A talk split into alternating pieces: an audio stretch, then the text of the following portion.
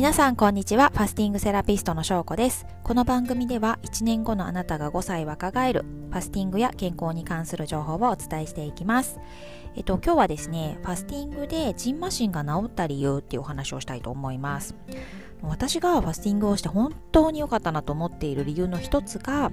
ファスティングをする以前に悩んでいたジンマシンが出なくなったことなんですね。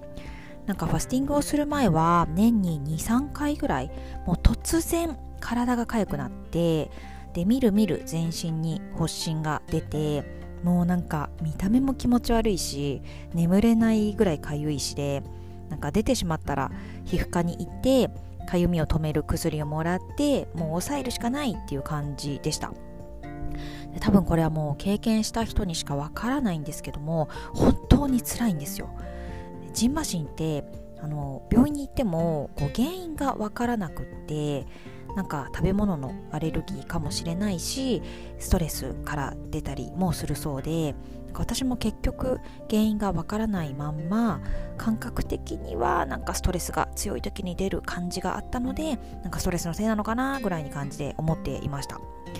でいつ出るかわからないっていうのもストレスでもう困ったもんだなと思っていたんですけども初めてファスティングをしてから、まあ、1年半ぐらい経ちますがこの1年半の間もう1回もジンマシン出てないんですね。しかも私だけじゃなくて他にもファスティングをしたことでジンマシンが出なくなったっていう方も何人かいらっしゃいました。でねなぜファスティングをするとジンマシンが出なくなるのかっていうとファスティングをすることで血液内の老廃物が体の外に出るからなんですね。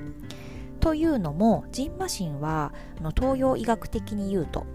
体内のこう血液内の老廃物とか水分を体の外に出そうとして血液内をきれいにしようとするそういう反応なんだそうです。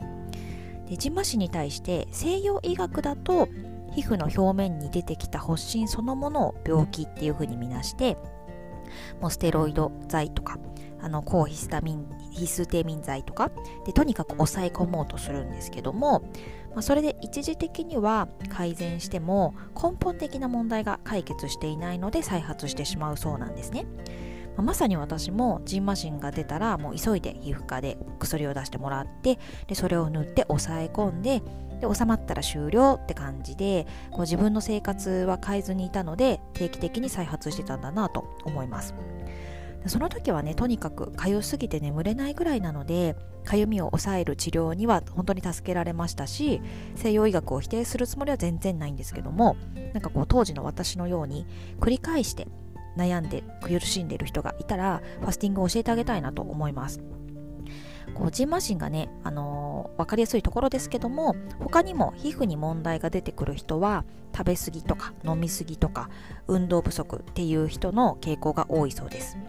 でなんでかっていうと食べ過ぎたり飲み過ぎたり運動不足によって血液内に老廃物と余分な水分を溜め込んでしまうのでそれを外に出そうとして発疹が出るからなんですね。なのであのジンマシンでお悩みの人は食生活を見直したり運動の習慣を取り入れるとかして日頃から老廃物を溜め込まないように心がけていただくといいかなと思います。であのすでにちょっともう食べ過ぎ飲み過ぎ運動不足がかなり続いちゃってるなっていう方でこう毎日の生活習慣を日々日々改善するのはちょっと難しいなって思う人は是非手っ取り早く効果が出る3日間のファスティングに挑戦してみてください。3日間のファスティングをねあの2ヶ月に1回でもやってればあとは他の時はあの食べたいもの我慢せずにあのお酒も飲めるしあの運動もそんなに頑張らなくてもですね ジンマシンが出なくなった人がここにいますので、はい、でもちろんあの個人差はあるかと思いますがやってみて損はないと思いますので試してみることをお勧めします。はい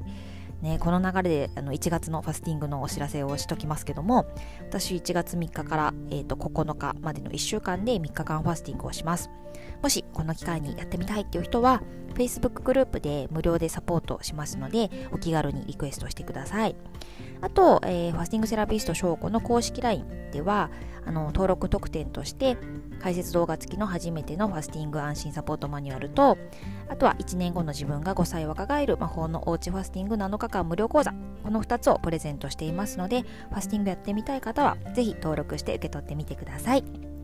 はい。ということで今日は、えー、ジンマシンがですね、ファスティングで治った理由、治る理由についてお話をさせていただきました。今日も最後まで聞いていただいてありがとうございます。また明日も聞いてもらえたら嬉しいです。ではでは失礼します。